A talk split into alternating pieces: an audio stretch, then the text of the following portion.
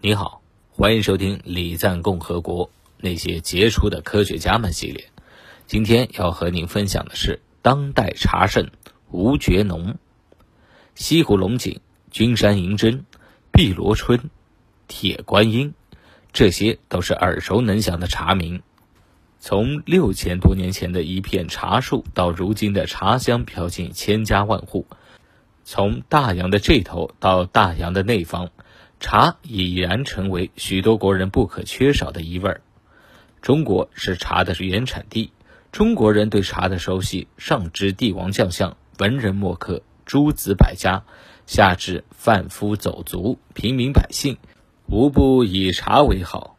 人们常说：“开门七件事儿，柴米油盐酱醋茶。”有这么一个人，用一己之力，大大推动了茶文化的传播。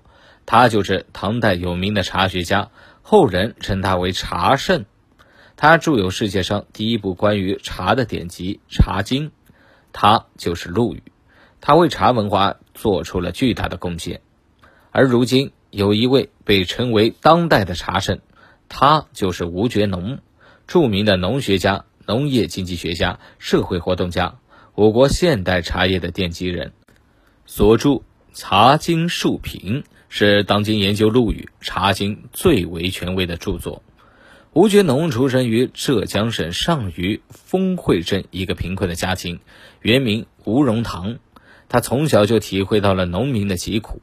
十九世纪末、二十世纪初的中国形势风云突变，维新变法失败，辛亥革命兴起，有志之士正在探索一条追求民主与科学、追求真理的救国之路。而少年时代的吴觉农已清醒地认识到中国的农民问题，遂改名为觉农，表示自己振兴农业的决心。正是因为他从小接触的环境，才能使他对自己的道路有着深刻的思考，能够心无旁骛地做他想做的事儿。吴觉农青年时代就读于浙江中等农业技术学校，也是浙江农业大学的前身。一九一八年留学日本，在留学期间，他撰写了许多有关农业、社会、妇女问题等内容广泛的文章，向国内《东方杂志》等刊物投稿。在茶叶方面，他写了《中国是茶的故乡》《茶树原产地考》和《中国茶叶改革方准》两篇长文，引起了各方面的重视。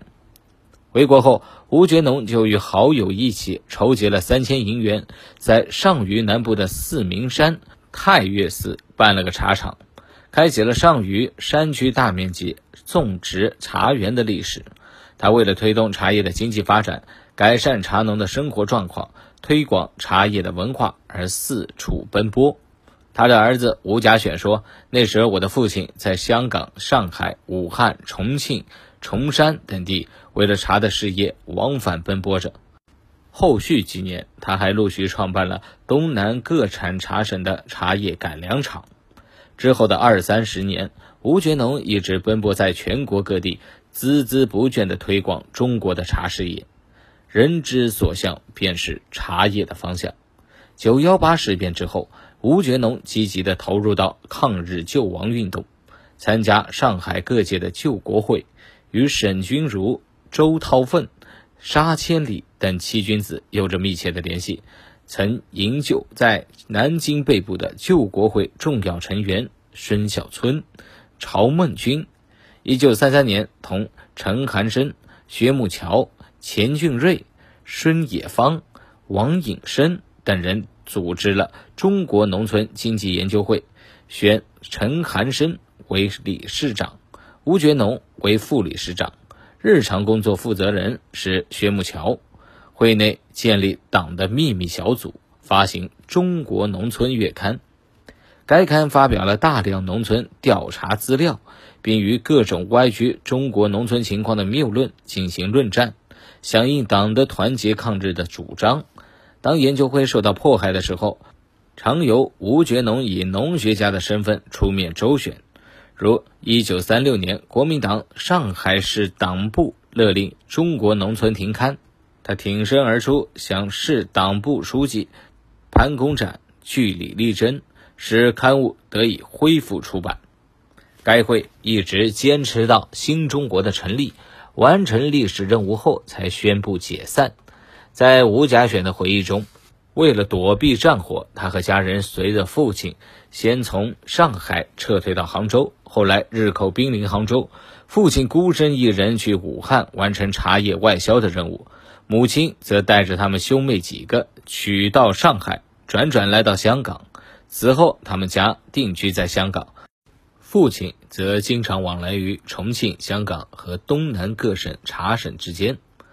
在炮火时代，吴觉农出面保定人才，四处奔波推广茶叶。每夜坐在书桌前，一笔笔写下的是对茶叶道路的研究。他打算着茶叶经济如何改善，怎样去推广我国的茶文化，怎么让农民们改善生活条件。他研究茶叶，创造办法，写下计划，只是为了“觉农”二字。一九四九年的秋天，中国历史揭开了新的篇章。吴觉农来到了北京，他参加了全国政治协商会议第一届会议，参与讨论制定共同纲领。建国后，他任农业部副部长兼中国茶叶公司总经理。在农业部任职期间，他经常深入基层，做了大量的调查工作。一九四九年，由农业部吴觉农与贸易部副部长姚依林商定成立中国茶叶进出口公司，这是建国后国家设立的第一个进出口公司。他兼任总经理，商定了生产和国内外销售的通盘规则，并建立了各省的分支机构，逐步实施。